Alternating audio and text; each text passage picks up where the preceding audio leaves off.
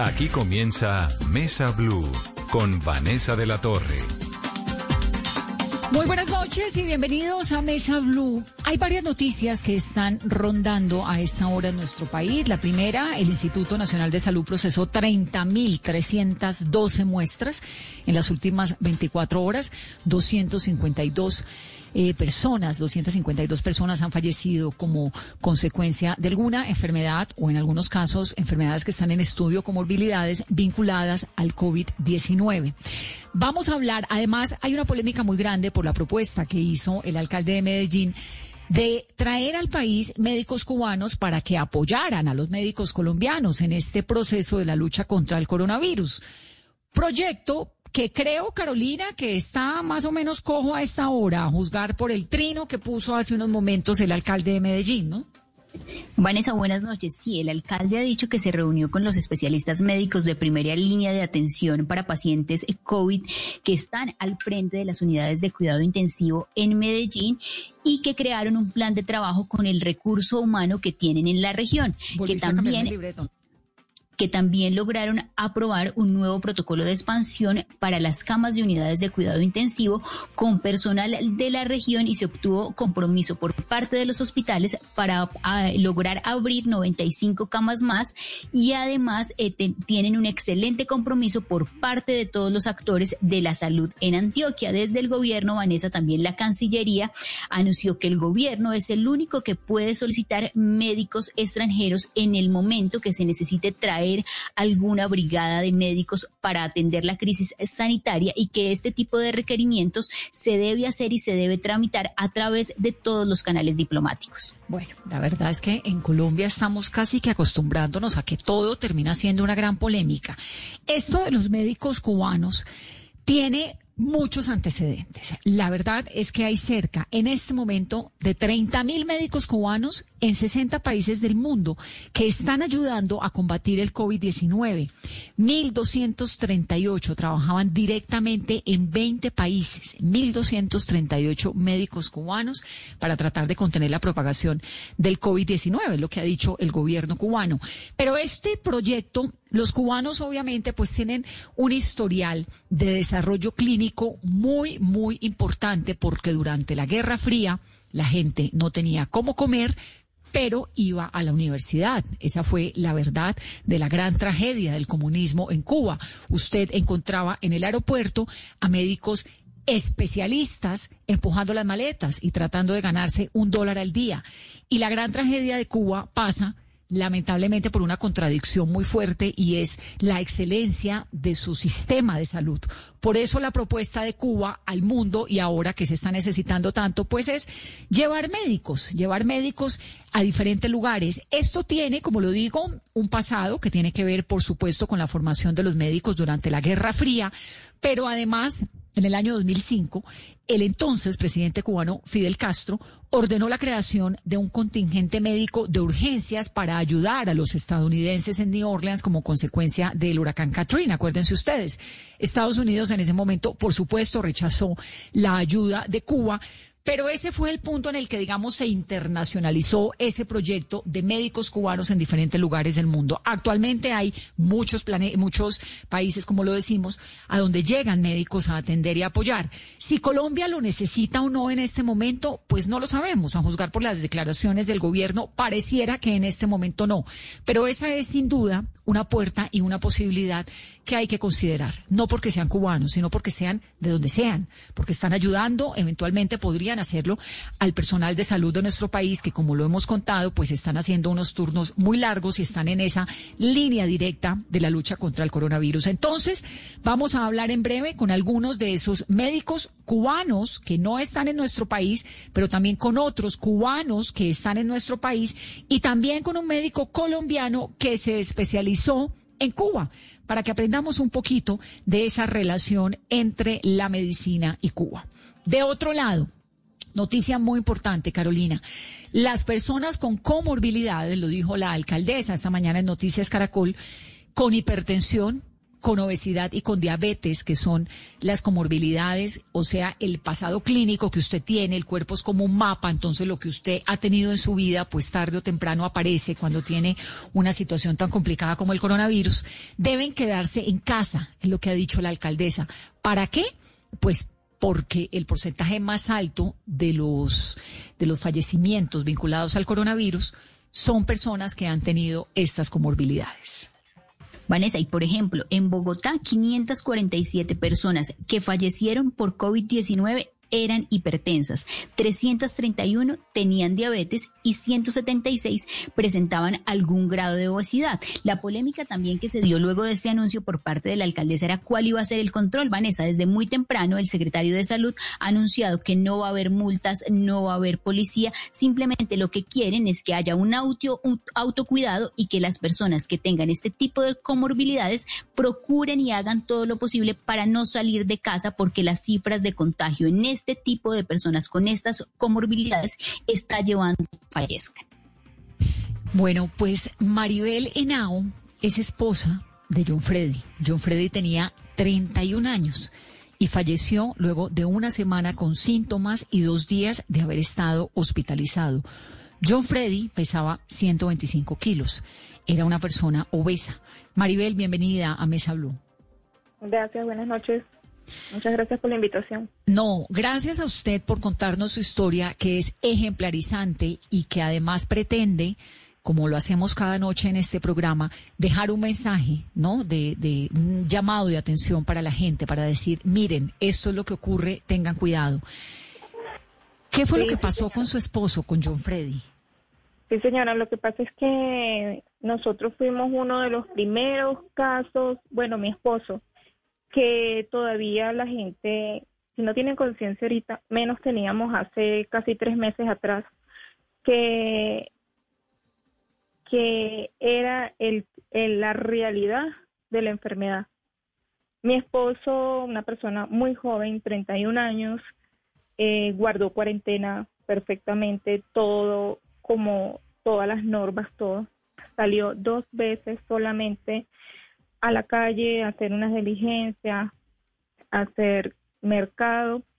Llegó con síntomas de, perdón, el seis días después comenzó con fuertes dolores de cabeza, muy fuerte. Yo lo llevé al hospital, al hospital de Kennedy a las dos de la mañana para que le colocaran una inyección porque nunca nos pasó por la cabeza que fuera esta enfermedad. Le aplicaron una inyección, lo remitieron a medicina general, le hicieron la prueba del COVID, sino que mi esposo, por tener 125 kilos, desarrolló la enfermedad muy rápido, demasiado rápido. Mi esposo duró nueve días con todos los síntomas. Maribel, pero ¿cómo se contagió? No es que no, es algo muy incierto porque él salió dos veces, él hizo mercado, él entró a una droguería, él entró a Corabasto, o sea, fue muy incierto la dónde se pudo haber contagiado, pero fueron dos, fue el hermano y él, los dos enfermaron al mismo tiempo. Mi cuñado duró 40 días en la UCI. Mi cuñado de verdad es un milagro. Pero el hermano es John Freddy, que estuvo 40 días en UCI. No, no, John Freddy es mi esposo, él duró solamente dos días hospitalizado. Él, él ni siquiera lo, lo entubaron porque es que él desarrolló la enfermedad tan rápido que él cuando entró al hospital, él entró consciente, él entró con baja saturación, pero no presentaba problemas respiratorios. En un día ya empezó a presentar problemas respiratorios y tuvo un paro respiratorio a las 5 de la mañana y luego tuvo un paro cardíaco a las 6 de la mañana. Muy rápido, ¿no? Sí, todo fue muy rápido. Él desde que comenzó con el dolor de cabeza, pasaron dos días, le hicieron la prueba, vino la ambulancia aquí a la casa, le hicieron el seguimiento de la prueba y lo consiguieron con baja saturación, pero él no presentaba ningún otro síntoma, que era fiebre y dolor de cabeza. Ya cuando a mí se me presenta que lo veo tosiendo y presentó con algo de diarrea, yo le dije, no, no más, vamos para el hospital. Llega al hospital y me dice, me hospitalizaron. Y yo le digo, pero te van a entubar, es algo muy... Me dice, no, solamente me colocaron oxígeno. Ya para la tarde, ya él tenía dificultad para hablar, o sea, todo fue muy rápido. Entonces no sé si es porque era era obeso, aunque él era una persona muy alta y no se veía así tan obeso. Y muy joven, 31 años. Sí, y, y él practica de, practicaba deporte, ciclista, y, nunca nos imaginamos que...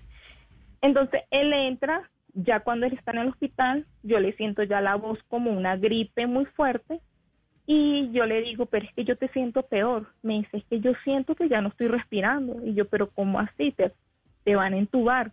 Me dice, no, yo no voy a necesitar eso.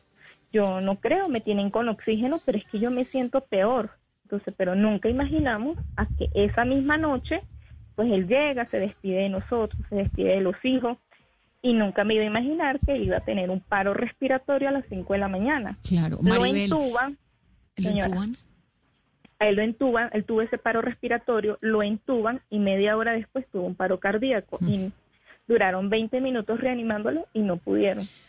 Venga, vamos por partes, vamos por partes, Maribel, para poder desglosar esta historia. Usted me dice que estuvieron en la cuarentena juiciosos en casa guardados. Eso significa que era una familia consciente de que había una situación complicada, ¿no? Sí, estábamos totalmente conscientes. Cuando usted, cuando él sale, las dos veces que sale, que me dice que fue al mercado, que fue a la droguería, etcétera, él se protegió, tapabocas, lavado de manos, de golpe, no sé, alcohol o cloro o algo, o algo para los productos que compraba o se relajaron allí.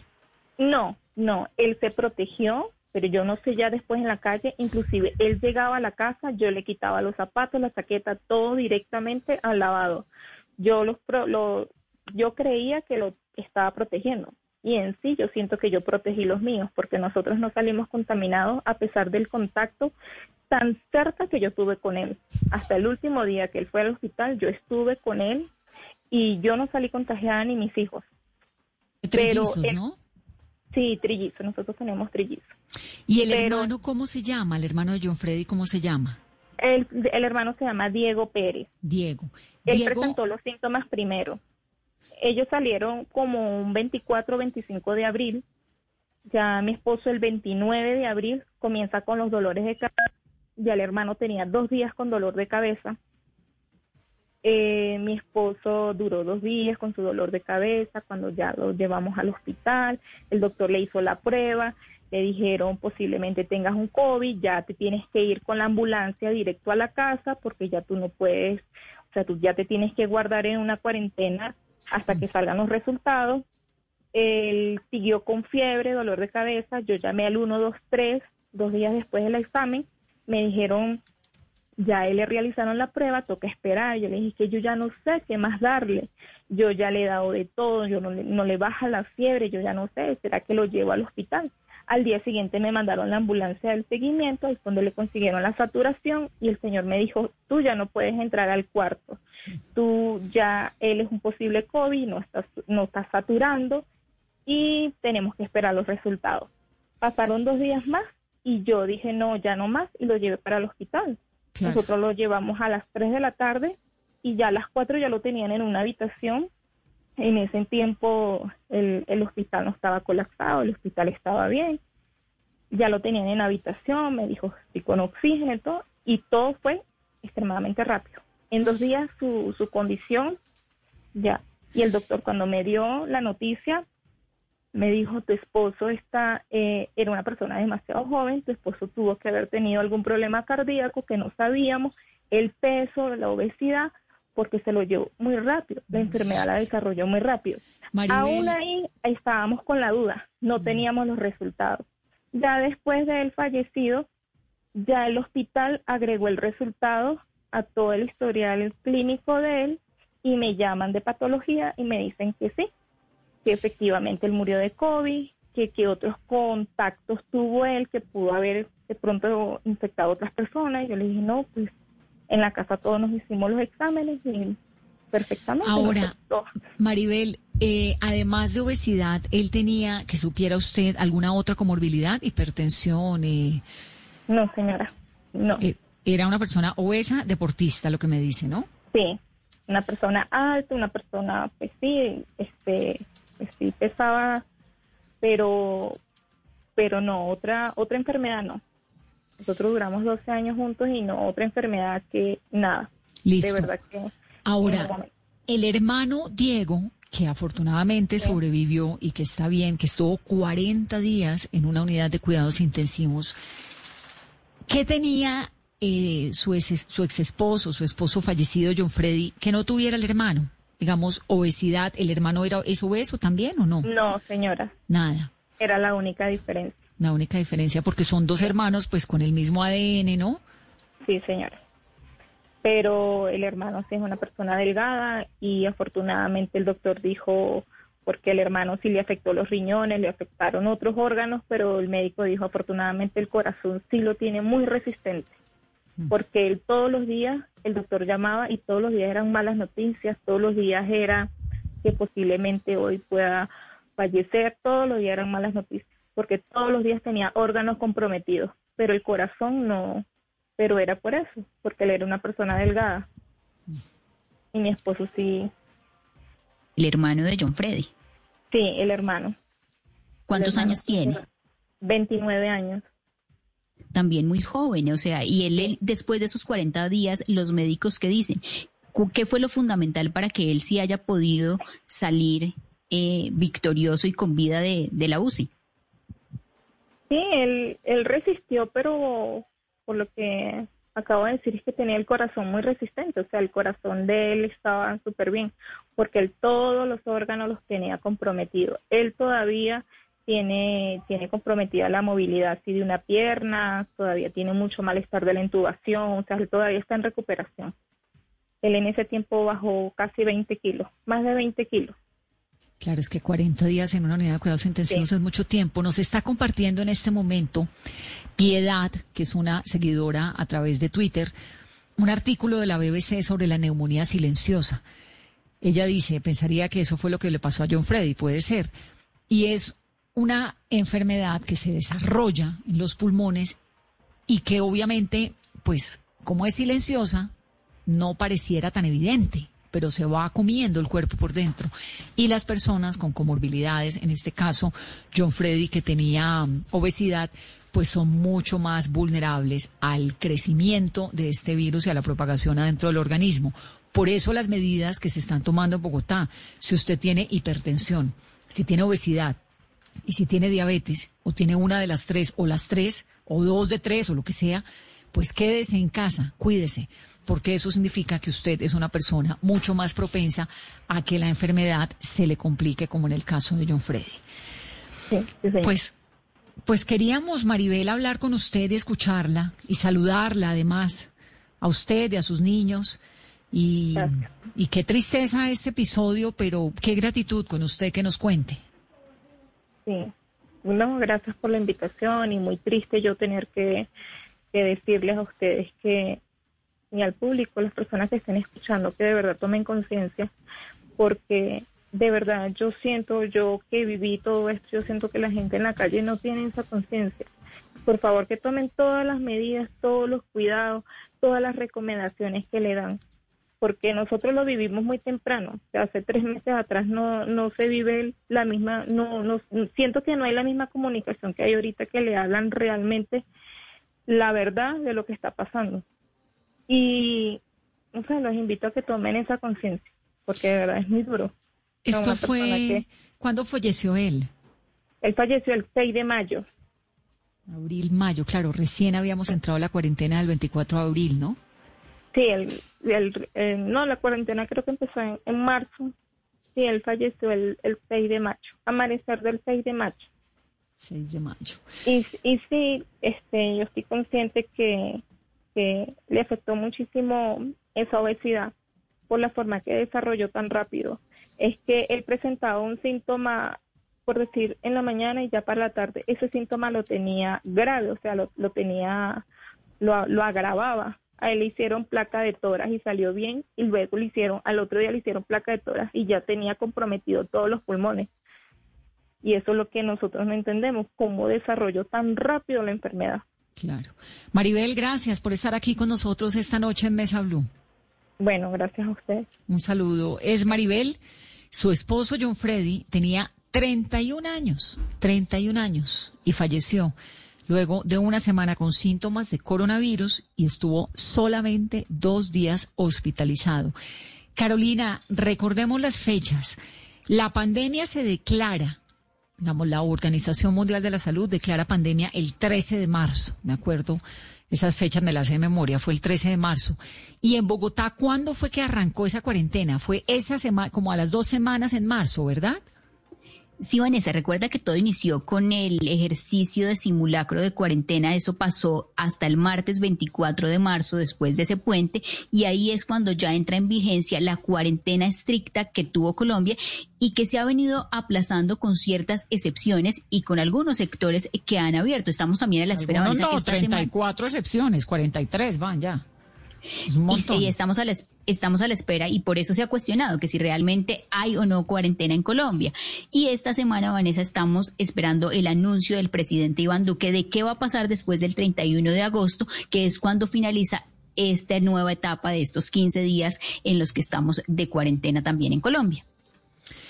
Bueno, por el momento, pues Colombia pareciera estar llegando hacia el pico de esta enfermedad que es tan preocupante, pero vamos a hablar en breve 8.21 minutos de la noche, después de la pausa, con un doctor para que nos explique un poco más sobre las comorbilidades y por qué es que es tan importante en este momento que si usted tiene alguno de esos pasados clínicos, permanezca especialmente en casa.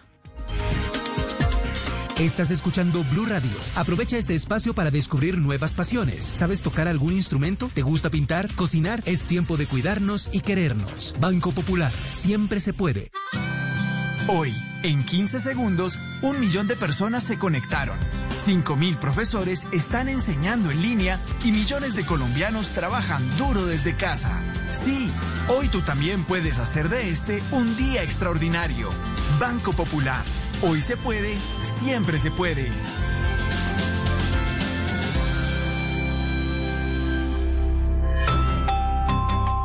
Somos Grupo Aval, vigilado Superintendencia Financiera de Colombia. Todos tenemos un reto, algo que nos impulsa, eso que nos hace levantar de la cama todos los días, un sueño que nos lleva al límite y nada más importa. No importa el dolor, ni la frustración, no importa el tiempo. Un reto que es a la vez nuestro combustible y nuestra obsesión. Porque nada se consigue de la noche a la mañana. Este es mi reto. ¿Cuál es el tuyo? Pasta Sonia, sabor y energía que te hacen mejor. Trabajamos pensando en usted. Estas son las historias que le llegan a uno desde las regiones de Colombia y que a mí me encanta escuchar aquí en Mesa Blue. Son historias de familias fuertes que logran salir adelante, hacerle el quite al dolor, a la tragedia. Sí, nosotros somos desplazados por la violencia, el conflicto armado. Ya con el programa de restitución de tierras volvimos y tenemos pues los cultivos de cada familia. ¿Qué tiene su café de especial, Daisy? Ay, además de que da una taza muy, muy buena, tiene amor, tiene resiliencia tiene familia, tiene campo y como te dije, ya es una ganancia que la tenga Juan Valdés. Edición especial Renacer, un café símbolo de un país que renace. Juan Valdés.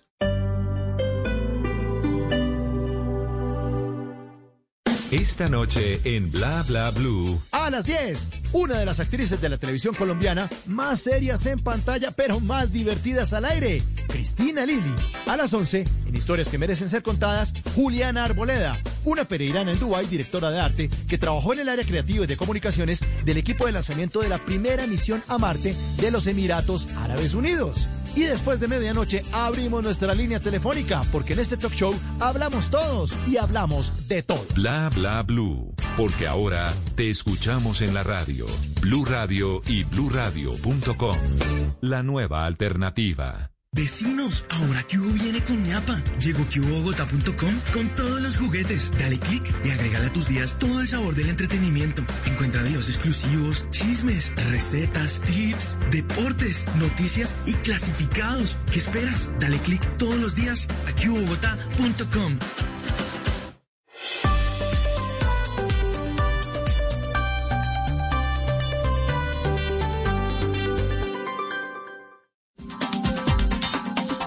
8.25 minutos de la noche, el doctor Henry Tobar es el presidente de la Asociación Colombiana de Endocrinología, Diabetes y Metabolismo. Doctor Tobar, un gusto, gracias por estar en Mesa Blue esta noche. Muy buenas noches, eh, Vanessa y toda la mesa de trabajo y todos los radioescuchas de esta noche. ¿Cómo está usted? ¿Cómo le va con esta pandemia? ¿Cómo lo maneja? Pues, Mira, Vanessa, siempre eh, es, es, inobjetable que siempre se vive un poco de estrés. Yo trabajo como endocrinólogo, pero como internista en el Hospital de San José y allí hemos tenido que atender en la primera línea de atención los pacientes infectados por el COVID-19. Y así como en diferentes ciudades de Colombia hemos visto cómo eh, la capacidad hospitalaria se fue colmando y ya estamos casi llegando al 100% y eso realmente implica eh, tomar decisiones eh, y ver eh, desafortunadamente morir a varias personas. Y además hay médicos, muchos médicos que se están contagiando, dos médicas muy cercanas a este programa que nos han permitido incluso seguir sus trabajos en unidades de cuidados intensivos, etcétera, nos confirmaron que fueron diagnosticadas con COVID-19, ¿no? En, en la UCI en la que usted está, en su ámbito médico, ¿cómo están sus colegas? Bueno, mis colegas, pues eh, hemos tenido ya varios eh, infectados, algunos asintomáticos, algunos eh, han estado hospitalizados y obviamente los que de mayor edad y que tienen comorbilidades, pues se encuentran actualmente en UCI. Tenemos cerca de dos o tres allí, pero en el contexto de Bogotá como tal, pues sabemos de muchos más eh, personas, especialmente médicos de unidad de cuidado intensivo, de medicina interna o médicos de, urgencias, que se encuentran eh, en unidad de cuidado intensivos y algunos incluso han fallecido, ¿no? Sí, que es una gran tragedia sumada además a esta tragedia. Doctor Tobar, ¿qué, ¿qué es lo que pasa con la diabetes, con la hipertensión? En particular y con la obesidad, porque uno puede tener un montón de comorbilidades, pero ¿por qué esas tres? ¿Qué es lo que pasa con el coronavirus y esas tres comorbilidades? Bueno, un aspecto importante es que son enfermedades muy prevalentes en toda la población de Colombia y a nivel mundial. Por ejemplo, para la diabetes, el 10% de toda la población padece diabetes. Para Colombia, un 7%. Esto se estimaría que más de 3 millones de colombianos padecen diabetes. En el ese, perdóneme que, le, que lo interrumpa ahí para desglosar. Ese 7% de colombianos que tienen diabetes, que es un montón o no de gente, ¿saben que tienen o no necesariamente? Eh, no, algunos están eh, diagnosticados, otros no. Ese es el, grave problema que debido a la falta de campañas de promoción y prevención y de educación a los pacientes, hay muchos pacientes que no, no andan con la enfermedad, pero no son diagnosticados aún. ¿Cómo sabe un paciente no diagnosticado que tal vez tenga diabetes? Bueno, los principales síntomas de la diabetes son eh, el aumento de la sed y el aumento de la orinadera. Algunos eh, presentan visión borrosa, dolor de cabeza principalmente. Estos síntomas los llevan a la deshidratación y dependiendo del grado, pues algunos se ven obligados a consultar a urgencias y es allí donde nos enteramos que son diabéticos mediante la medición de una muestra de sangre donde determinamos los niveles de azúcar. Entonces, primero, diabetes, ya lo explicamos, cerca del 7% de los colombianos, muchos que no saben que lo tienen y obviamente unos síntomas que dan cierta posibilidad, pero un examen médico que sí o sí hay que hacerse. Eso es una curva de glicemia, ¿no? Exactamente, se, se toma una muestra de glicemia en ayunas, la, cual, la cual debe, sí, basal, debe ser menor de 100, y una después del desayuno que debe ser de menor de 180, y también hacemos unas determinaciones de hemoglobina glicosilada que por lo general deben ser menor de 6 en, en la mayoría de pacientes. Cuando sobrepasan estos valores, ya médicamente uno diagnostica la diabetes. Segundo, hipertensión. Bueno, en Colombia se dice que cada casi 4 de 10 pacientes son hipertensos en Colombia. Cada 4 de 10 personas son hipertensos. Hmm. El problema de la hipertensión es que la hipertensión se asocia a enfermedad cerebrovascular, es decir, la gente es propensa a sufrir lo que en el argot popular se conoce como el derrame cerebral. Y por otro lado, a sufrir de enfermedad coronaria, es decir, de infarto. Entonces son dos condiciones cerebrovasculares, cardiovasculares, que hacen que los hipertensos se compliquen cuando se infectan por esta infección de COVID-19. La hipertensión, ¿qué es? La hipertensión es un estado que se caracteriza por cifras elevadas medidas, ya sea manualmente por un tensiómetro manual o electrónico, y estas cifras eh, hay un valor general para redondear que sea mayor de 140-80, ya se considera hipertensión arterial. El, el, el bombeo de sangre al corazón, es que ¿cómo lo explicamos? Exacto. Lo explicamos, eh, la hipertensión se va desarrollando porque el, sistema arterial se va poniendo rígido por factores como el aumento de colesterol, el aumento de, triglicéridos, el aumento del azúcar también, que daña las paredes de nuestros vasos. Entonces nuestros vasos se van poniendo rígidos y esto hace que la tensión de toda la circulación que uno tiene se vaya aumentando. Estos valores que medimos mediante una toma en el brazo son de 140-80 hacia abajo, pero hacia arriba ya, eh, ya definen a un paciente como hipertenso. ¿Y por qué es que el coronavirus, nos está explicando doctor, afecta de manera tan especial y tan contundente a los pacientes hipertensos, que además es un montón de gente, 4 de 10 es mucha gente, ¿no? Claro, mucha gente, mucha gente. A los hipertensos, ¿por qué? Porque recordemos que el coronavirus afecta inicialmente la vía respiratoria, el coronavirus ingresa al organismo y va a afectar eh, la vía respiratoria, los pulmones principalmente, y luego una respuesta hiperinmune, una demasiada respuesta de nuestras defensas, que afecta a los vasos. Y recuerda que la hipertensión tiene que ver con la vasculatura también. Entonces, eh, la infección por coronavirus en un paciente hipertenso que tiene afectadas sus arterias, pues es el momento, digamos, la condición propicia para aumentar, digamos, eh, la, las complicaciones de estos pacientes.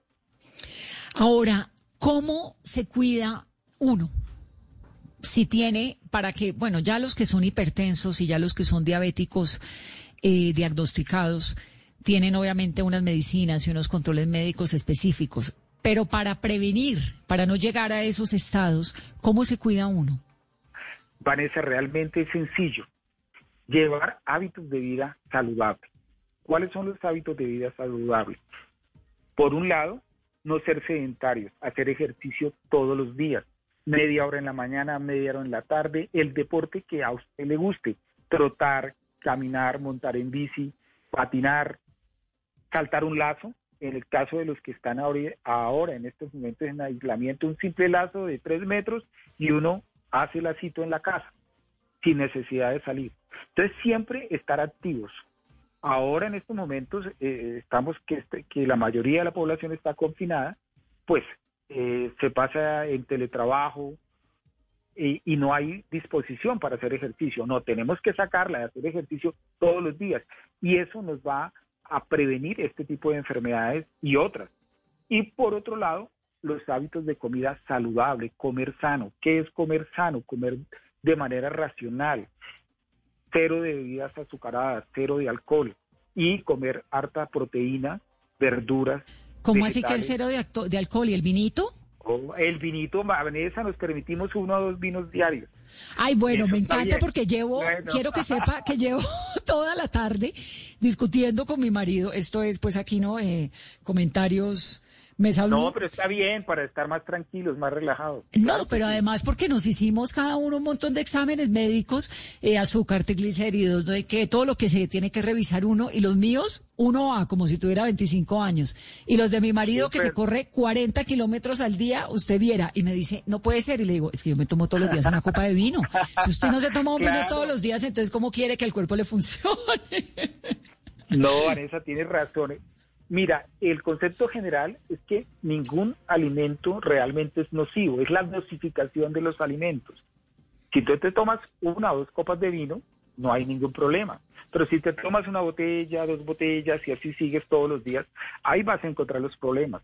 Si te consumes, eh, por ejemplo, arroz, harinas, eh, carbohidratos, arroz, pan, en cantidades exageradas, pues vas a tener problemas. Pero si consumes las porciones indicadas sin exagerar, no vas a tener ningún problema realmente. Entonces, saber combinar los alimentos y en las proporciones indicadas y llevar una, unos hábitos de, de actividad física diarios, esas dos cosas en conjunto van a prevenir, uno, hipertensión, dos, diabetes y tres, obesidad, que es otra de las comorbilidades que están afectando a los pacientes que se infectan por COVID-19.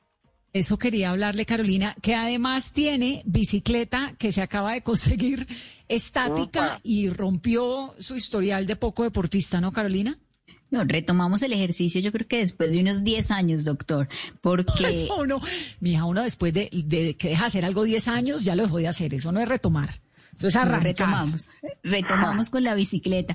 Pero doctor, ¿en qué momento eh, se rompe esa línea tan delgada que hay entre el sobrepeso y la obesidad?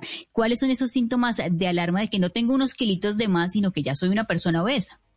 Bueno, pues es importante eh, clasificar un poquito la obesidad y, digamos, médicamente y cómo lo podemos hacer en casa, porque hoy he recibido muchos comentarios porque he tenido que salir a los medios y hablar de obesidad. Entonces alguien me decía, entonces para saber si es obeso, si le colocan multa o no, si uno sale a la calle, el policía tiene que andar con una pesa y de acuerdo a eso le dice, usted se va para la casa o se queda en la calle.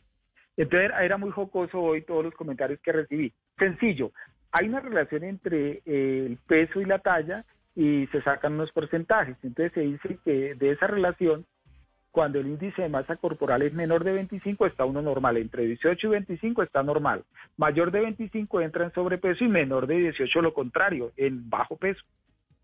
Cuando está entre 25 y 30 hablamos de sobrepeso, mayor de 30 hablamos ya de obesidad. Obesidad grado 1 cuando este, este esta relación está entre 30 y 35, obesidad grado 2 entre 35 y 40, grado 3 mayor de 40 y obesidad mórbida que es mayor de 45. Pero hay otros signos que uno puede anotar. El perímetro de abdominal, generalmente uno, con un métrico uno se mide, si la barriguita al hombre le mide más de 90, ya se sabe que está en sobrepeso y ya va hacia la obesidad y en las mujeres entre 80 y 85 dependiendo de la raza y la región. Entonces son métodos sencillos y no hay que cargar la pesa como me decían hoy. Entonces usted, ¿cómo, cómo hace, van a hacer la, la policía para para devolver la gente. Tiene que andar con la presa para ponerle la sanción o no y confinarlo en la casa. No, sabe que hicieron mucha burla de, esta política, pero la verdad es que es muy en serio y yo sí creo que cada uno sabe y es consciente de si está pasado de peso o no. A mí, claro, no, uno sabe si se engordó o no, si está siendo saludable o no, si está ágil o no, si está demasiado cansado, que fue nuestro programa la semana pasada con un agotamiento muy bárbaro todos eh, uno sabe más o menos cómo tiene el organismo. Es una responsabilidad individual, entonces no necesita, uno lo sabe, la ropa, la ropa le empieza a quedar cada vez más estrecha. Son cosas muy evidentes a nivel individual y entonces si sabemos, por ejemplo hoy, hoy se actualizaron las estadísticas que esta mañana di unas yo y ahorita con la actualización que sacó del ministerio propias de los casos que hemos tenido, dijeron lo siguiente, en el programa de, la presidencia, que un 25% de los pacientes que están falleciendo son hipertensos. Entonces ya eso es harto. Que un 15% de los diabéticos que están falleciendo eh, por COVID son diabéticos y que un 7% de los pacientes que han fallecido por COVID son obesos. Entonces, estos datos son contundentes, que la población hipertensa, diabética y obesa se está complicando con la muerte. Entonces, si nosotros tenemos predisposición o ya tenemos diagnosticada la enfermedad, pues debemos cuidarnos. Es una responsabilidad individual y, para, y estamos los médicos para asesorarlos, para brindarles todas las recomendaciones que se deban tomar. Entonces, por ejemplo, para el caso de los diabéticos, pues si yo ya soy diagnosticado diabético, ¿qué debo hacer? Tener mis medicamentos al día, los orales. Entonces, comunicarme con mi entidad prestadora de salud. Ya tenemos desde hace cuatro meses hemos implementado a nivel nacional la consulta virtual y decirle, doctor, bueno, ¿cuáles son mis medicamentos? ¿Debo tenerlos? ¿Tomármelos juiciosamente? Para el caso de los, de los diabéticos que requieren insulina, pues tener todas las insulinas, los elementos de...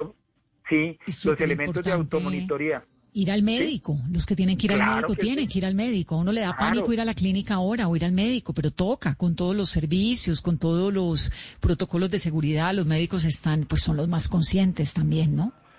No, claro que sí. Entonces tenemos ahora las ayudas de la teleconsulta y debemos acudir realmente. Es una, es una forma que nos tocó y nos hemos ido adaptando por telellamada y es fácil. un celular, no necesitamos el video, simplemente nos comunicamos con el paciente, nos cuenta su situación, le formulamos los medicamentos, le indicamos a, a dónde les llega. Ya las, la mayoría de EPS están implementando las entregas en las casas de los pacientes. Si el paciente por dificultad no, puede, no le llegó a la casa, entonces manda a un familiar, pero esto ha sido un trabajo para todos maratónico e incluso para ustedes en los medios de comunicación. Eh, hemos tenido que cambiar todo y pues todos vamos eh, en pro del beneficio, en este caso, del bien que tenemos, que es la salud, que nos está afectando a todos con esta pandemia. Pues en lo que a mí respecta, doctor, le agradezco muchísimo hablar con nosotros, recordarle a nuestros oyentes la importancia de si usted tiene estas tres comorbilidades, hipertensión, diabetes u obesidad, póngale especial atención porque evidentemente el coronavirus pues termina teniendo unas consecuencias mucho más dramáticas en las personas que tienen estos pasados médicos. Si no las tiene, igual cuídese. Pero lo del vinito me parece que es lo más importante de esta entrevista, que usted puede tomarse su vinito para relajarse porque es un tiempo además pues muy angustiante, ¿no? Y nos toca mantener cierta tranquilidad de alguna manera. Claro, otro aspecto fundamental del que no hable es el manejo del estrés. Entonces hay que buscar las formas de estar relajados para poder soportar estos momentos difíciles y sobre todo ahora que estamos llegando casi al pico de la pandemia y vamos a durar unos días en ese pico y esperamos que, como, como dice una canción de un, de un cantante muy conocido, que la tormenta sube y luego baja y esperamos que pronto baje esto porque porque no, no, los males no duran para siempre. Y ¿Qué, es, ¿qué es el pico, doctor? ¿Cuando pasa qué? Es cuando hay muchos contagiados. Eh, como estamos llegando, empezamos con, con un contagiado el 13 de marzo, cuando empezó la pandemia, el 6 de marzo, el primer contagiado reportado en Colombia, y luego hemos seguido aumentando. Pues hoy estuvimos ya casi alrededor de 8 mil mm. contagiados eh, por día.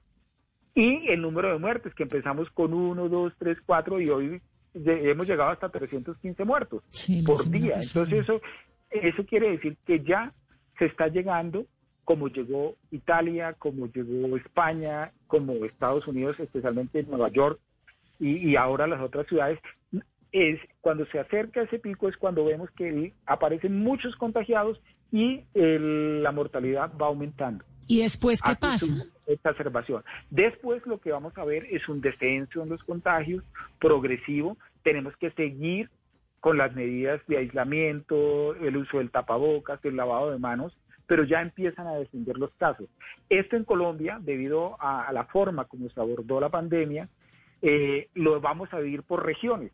Eh, si podemos decir, eh, Leticia lo vivió en su momento, un pico máximo, la alerta sanitaria, y ya ya casos en Leticia se están reportando, pero en menor cantidad.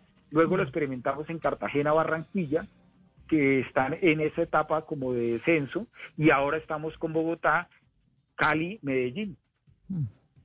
¿Y por qué, para terminar esto, el pico, que es que hablamos del pico todo el tiempo y uno nunca termina de entenderlo, pues obvio, porque no somos epidemiólogos, pero ¿por qué después del pico la gente puede salir? ¿Por qué uno ve estas imágenes en París, en Nueva York, en Italia, donde ya salen casi que como si nada, obviamente con algunas excepciones como en Cataluña, donde ya están volviendo otra vez a hacer cuarentenas, pero ¿por qué la gente, por qué la gente después puede volver a tener una vida normal? ¿Qué es lo que ocurre allí?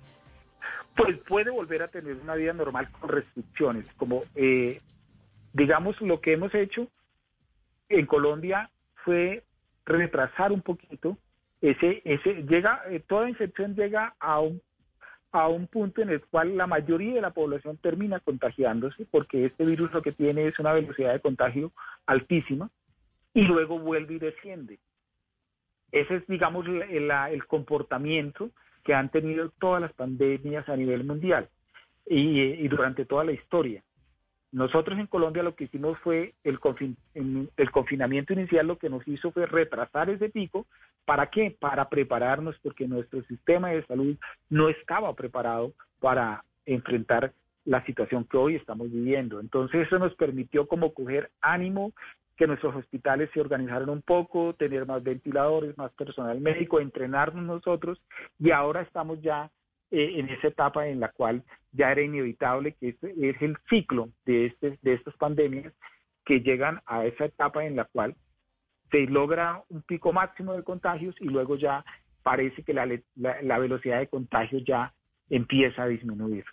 Ay, pues qué dicha, doctor, porque necesitamos todos saber que efectivamente en algún momento esto va a bajar y ya también creo que eh, esa preparación del anuncio del pico nos sirvió a todos para asumir con más responsabilidad lo de quedarnos en casa, aprender el lavado de manos, todo eso que ustedes los médicos con tanto juicio nos han enseñado. Gracias por estar aquí en Mesa Blue. No, Vanessa, con mucho gusto poder estar con ustedes, con todos los escuchas y realmente estamos a disposición desde todas las sociedades médicas, tenemos la Asociación Colombiana de Sociedades Científicas, estamos agrupados todos los, los gremios médicos de acuerdo a la especialidad y estamos dispuestos a colaborar. Ya de hecho estamos algunos de acuerdo al área enfrentando directamente la pandemia, la atención médica y otros lo están haciendo desde la teleconsulta. Cada uno está aportando su grano de arena para que esta situación la podemos la podemos la podamos enfrentar con éxito y, con mucho coraje para que la población colombiana no salga totalmente desfavorecida en estas condiciones. Doctor, muchas gracias, un gusto como siempre. Bueno, un gusto, gracias. 846, hablábamos con el doctor Henry Tobar Cortés, que es el presidente de la Asociación Colombiana de Endocrinología. Estamos haciendo de nuevo, ¿no? Esa, reiterando ese mensaje de cuidarnos muchísimo. Fíjense cómo los médicos que siempre son tan generosos con su tiempo aquí en Mesa Blue nos han explicado que estamos rumbo a un pico, pero que los virus y todas estas curvas epidemiológicas funcionan así. En algún momento la cosa tiene que bajar. Entonces vamos a bajar, vamos juntos, seguimos, llevamos cuatro meses en estas, un poco más nos falta y sobre todo paciencia y casa. 847, Carolina. Los médicos cubanos, ¿cuál es el sentido? ¿Qué es lo...? Es decir, uno podría casi que concluir con el mensaje final del alcalde de Medellín que no van a llegar por el momento los médicos cubanos a Colombia. Pero por otro lado, pues está la posibilidad, porque como le explicamos al comienzo del programa, son brigadas de médicos hiperpreparados, un montón de especialistas en salud que están atendiendo y apoyando los sistemas sanitarios en el planeta entero con esto de la crisis del coronavirus.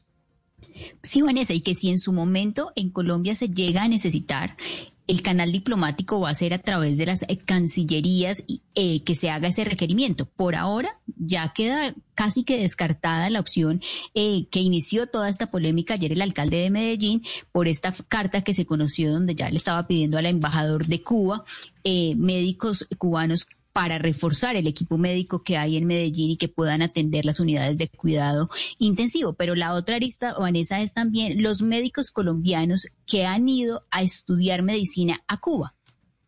La historia de los médicos colombianos como el doctor Waldino Eduardo Castañeda, que es de nuestro país y que es egresado de la Escuela Latinoamericana de Medicina de La Habana. Se graduó en el 2008. Doctor Castañeda, bienvenido a Mesa Blue. Hola, muy buena noche para todas eh, allí en la mesa, eh, Vanessa, Carolina, para todos los radioescuchas. Eh, gracias por la invitación y pues bueno. Gracias a usted. ¿Por qué estudió usted medicina en La Habana y no en Colombia? Imagínate que precisamente fueron las causalidades de la vida. Yo terminé en un colegio público en la ciudad de Pereira, en el línea Felipe Pérez.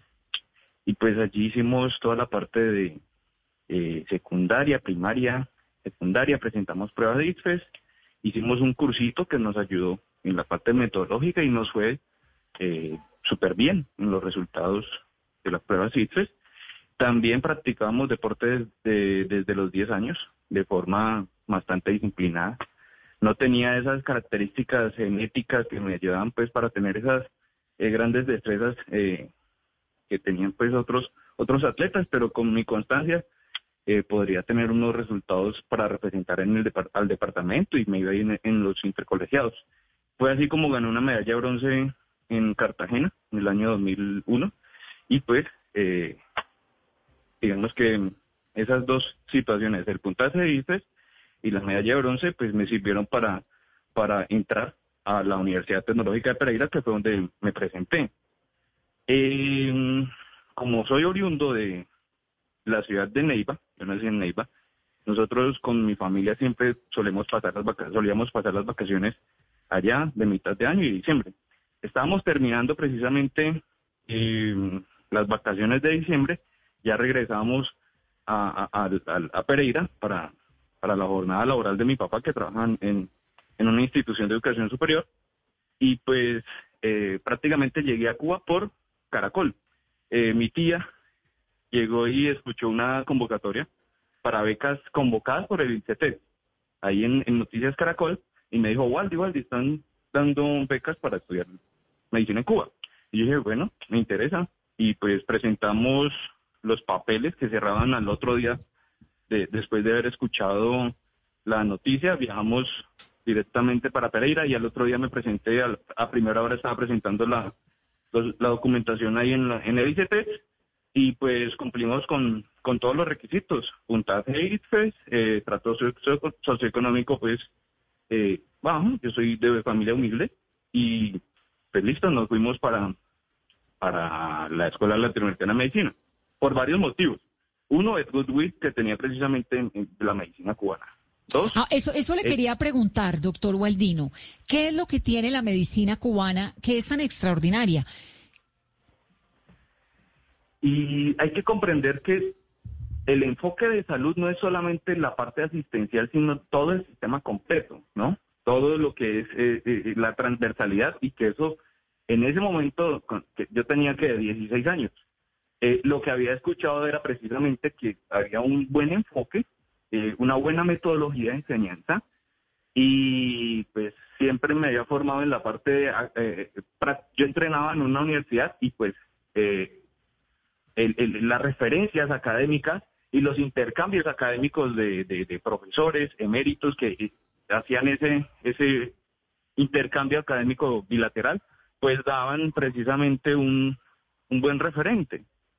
Y eh, toda la parte de atención primaria en salud y todo el enfoque holístico humanista, pues eh, prácticamente era de, gran interés. Y después, cuando estuvimos allí haciendo el premédico primero, eh, tuvimos acceso a los diferentes centros de investigación, pues, pues, pero esto ya era estando en La Habana. Entonces, toda esa información de, de, de la calidad en cuanto al enfoque, en cuanto al proceso metodológico, eh, fueron los que incidieron pues para, para seleccionar o coger esa senda, ¿no? Doctor, y por ejemplo, en esa época en la que usted estudió, ¿cuántos de sus compañeros eran colombianos? Porque uno siempre ha escuchado que el amigo o el vecino se iban a estudiar medicina a Cuba, no solamente con estas becas, sino como lo estábamos hablando, por el carácter y la importancia que tenía ser médico egresado de, de Cuba. Recuerdo que para esa cohorte el ICT dio 60, 60, o sea, la República de Cuba daba unas X cantidad de cupos. Y el ICETEX para, para el 2002 dio una, un total de 60 becas, si no me equivoco, y pues nosotros por ICETEX, por, por programa ICETEX, eh, éramos 60. Y por el otro programa, que habían otra modalidad, que, que eran por diferentes organizaciones y, y, amigos de, de, la República de Cuba, pues iban otro grupo no le tengo el, dato exacto, creo que eran entre 40 y, 50, para un total de 110, 100 eh, para el año 2001. Esa fue la corte que estuvimos haciendo el premédico en, allí en, el Instituto de Ciencias eh, Preclínicas Victoria de Girón, que era como el, la nivelación de todos los países, porque esto no era solamente eh, las becas ofertadas para Colombia, sino todos los países de Latinoamérica algunos eh, del África y otros del Asia. Entonces, pues, eh, ya, eso era más o menos lo que, lo que se tenía. Ahora, hay una, hay una gran polémica, digamos, como telón de fondo, pues la polémica tiene que ver con la política, por supuesto, cubana. ¿Qué tanto aprenden los médicos colombianos o de cualquier lugar del mundo que se entrenan en Cuba sobre su, su política, sobre el comunismo, sobre la expansión de su ideología, sus doctrinas? En ese aspecto sí fue muy importante el respeto por las concepciones de cada uno, el respeto por la concepción política, ideológica, cultural eh, y religiosa. Pues eso fue uno de los aspectos bastante bonitos que, digamos, permitieron la continuidad y la permanencia en, el programa. ¿Por qué les digo esto?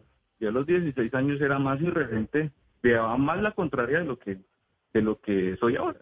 Estoy un poquito más ya con un poquito unas canitas por ahí asomando. Entonces, esa ese sentir, ese llevar la contraria hace que uno sea poco susceptible a las imposiciones. En mi caso, estoy hablando de un caso personal, de lo que viví, de lo que compartí y de lo que aprendí.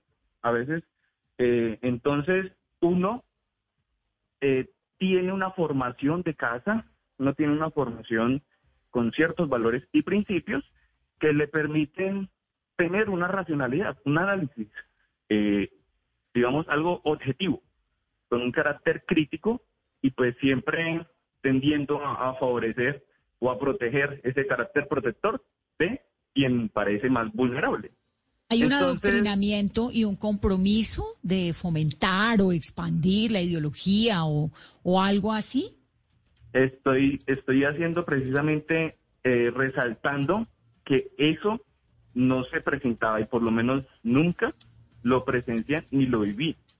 Eh, ni, ni se imponía para todos, digamos, todos los estudiantes que estábamos allí en el programa y que habíamos ido a través del, de, las becas del ICETET y los otros eh, estudiantes que pues, hacían parte de, del, del, programa y que habían ido por, por amistad o por afinidad.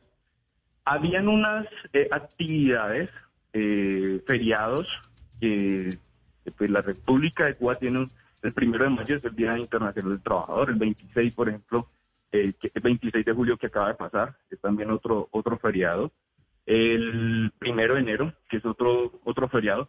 En esas fechas realizan movimientos o movilizaciones de toda la población y los estudiantes que voluntariamente quisieran ir a esos eventos a acompañar participaban y presenciaban las, diferentes actividades. Pero nunca, nunca en el escenario académico, en el currículum de nosotros, te daban, eh, digamos, lineamientos políticos o eh, adoctrinamientos por parte de, de, los maestros, de los profesores. Es que, es que le, pregunto eso porque obviamente pues aquí hay una polémica en torno a que es que van a traer unos médicos para que adoctrinen a otros médicos y para que Colombia se vuelva a Venezuela y todo esto. Y es un desconocimiento a esa trayectoria tan seria que ha tenido Cuba que en medio de las grandes vicisitudes que enfrentó durante el siglo XX y de los grandes errores históricos que cometió, pues tuvo aciertos como fomentar, educar y fortalecer sus estudios y sus eh, médicos, ¿no? Todo lo que tiene que ver con la salud pública, que fue ha sido tan exitoso su trabajo y eso le ha permitido a Cuba en este momento aportarle tanto al planeta en tiempos de pandemia. Pues doctor Gualdino, un gusto saludarlo. Claro, claro, gracias. Igual les quisiera comentar un poquito eh, y ampliar. Lo que pasa es que se me está acabando el tiempo, pero quiero preguntarle rápido porque ya tengo que entregarle al siguiente programa. ¿Usted está trabajando aquí en Colombia en dónde? Sí, claro. Yo en este momento estoy en el departamento de Sucre. Estoy, eh, pues, eh, desde el 13 de marzo que regresé aquí al departamento. La empresa con la que estaba vinculado entró a cuarentena. Entonces entré a hacer, digamos, todo el apoyo eh, asesorías, aportarle a la estrategia COVID en diferentes territorios eh, a título, pues, eh, a honoren, voluntario. Y pues aquí estoy es, trabajando en la parte asistencial, atendiendo y dando unas orientaciones precisas de algunos pacientes con terapéuticas tempranas según los lineamientos nacionales y protocolos de la OMS. Le quería hacer un enfoque eh, o énfasis en los profesores que afortunadamente pudimos eh, compartir eran profesores eméritos de origen humilde. Eh, por ejemplo, Lidia Cardellá, busca en, en, la bibliografía, en los campos investigativos, Lidia Cardellá, también pues profesores que venían de un origen humilde, hijos de zapateros, hijos de personas que no pudieron, no hubieran podido en otro contexto haber estudiado medicina y que tenían un perfil tan, tan humanista que compartían, pese a que, digamos, tenían PhD, tenían estudios de consultantes y pues se sentaban a la misma mesa con uno como si fueran eh, nuestros familiares, nuestros padres. Entonces, ese, ese, ese compartir, ese ejemplo, ese gesto de, de, de invitar a, precisamente a, una vez graduados, que fue el compromiso que firmamos, era un compromiso ético de retornar al país de nuestro origen, de cada uno de los, de los orígenes de los cuales, eh, recordar que esta es una escuela internacional con más de 30 nacionalidades, entonces ir a esas zonas remotas, eh, eh, pues a, dar la atención a las poblaciones más vulnerables. Eh, otros compañeros se, se quedaron eh, haciendo la segunda y tercera, la primera y segunda especialidad. Y pues lo que sí quiero resaltar es que en nuestro caso siempre se respetó eh, toda la parte de la concepción eh, eh, del libre desarrollo de la personalidad y nunca, nunca se impuso eh, digamos, ningún tipo de adoctrinamiento. Doctor Gualdino, un gusto. Me tengo que ir. Son las nueve y dos minutos de la noche. Un saludo. Mil gracias. Vanessa, y éxitos. Muchos, muchos eh, cuidados. Todo esto depende de un aunar esfuerzos, de escucharnos, no entrar en colusión y pues, bueno, muchos éxitos y mil gracias por la invitación. Gracias. El doctor Waldino Eduardo Castañeda es un médico colombiano egresado de la Escuela Latinoamericana de Medicina de La Habana, en Cuba, graduado en el año 2008, para que nos cuente esa experiencia de colombianos estudiados en Cuba. Hay otros cubanos que eventualmente, si las cosas siguen como van y se complican, podrían venir a nuestro país. Nueve y dos, ustedes que tengan un muy feliz resto de comienzo de semana. Quédense en casa y cuídense. Gracias por estar en Mesa Blue. Daisy Juliet Vanegas es una joven de 26 años que nació en Itagüí, en Antioquia. Ella quería ver la historia de su vida alguna vez en uno de estos empaques de café de la tienda Juan Valdés. Le costó mucho conseguirlo, pero lo logró. Esto fue una cosa de no creérmela. Yo ya había visto en el aeropuerto alguna vez que viajé a Bogotá una edición de mujeres y yo dije, uy, qué bueno sería estar ahí. Entonces mandé la muestra, no tenía muchas expectativas porque eran muchas muestras las que enviaban. Cuando luego me llama y me dicen que sí, yo me había ganado el concurso. No, yo no me lo podía creer. Inclusive yo le dije a mamá que me estaban tomando el pelo. Edición especial Renacer, un café símbolo de un país que renace. Juan Valdés.